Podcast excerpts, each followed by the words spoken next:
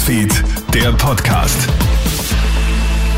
Schönen Sonntagvormittag, du hörst ja unseren Krone-Hit Nachrichten-Podcast. Mein Name ist Clemens Draxler. Vielen Dank fürs Einschalten. Die Fußball-Europameisterschaft kommendes Jahr wird nichts für schwache Nerven. Die Österreicher erwischen bei der Ziehung gestern Abend in Deutschland ein Hammer los. Die Gruppengegner Frankreich und die Niederlande. Hinzu kommt noch ein Gegner aus dem Playoff. Das ist entweder Polen, Wales, Finnland oder Estland. Der ÖFB kommentiert die Auslosung auf X nur knapp mit den Worten Boom.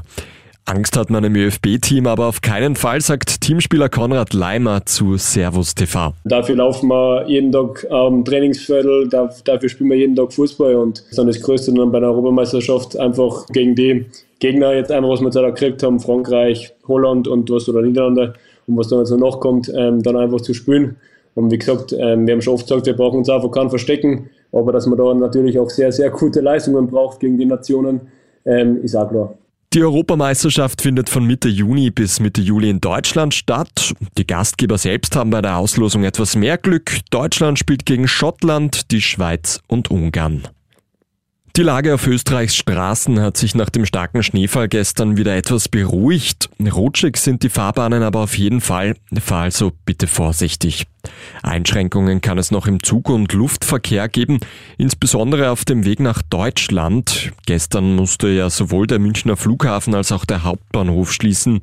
Der Flughafen hat zwar wieder geöffnet, trotzdem kann es immer noch zu Ausfällen oder Verspätungen kommen. Der Münchner Hauptbahnhof hingegen ist weiterhin geschlossen. Verbindungen von Österreich nach Bayern könnten also komplett ausfallen. Informier dich am besten vor deiner Abfahrt. In Lofer in Salzburg hat es gestern einen schweren Unfall bei einem Krampuslauf gegeben.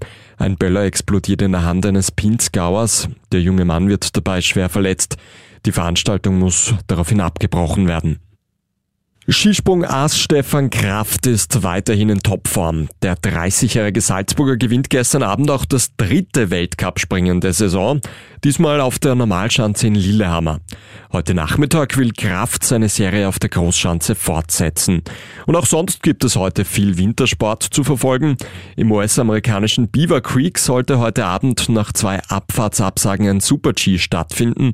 Die Damen greifen heute im Riesentorlauf am Mont Tremblant Kanada an. Das war der Krone Nachrichten Podcast für heute Vormittag. Ein weiteres Update gibt's dann wie gewohnt am Nachmittag. Einen schönen Tag noch. Krone Hit Newsfeed, der Podcast.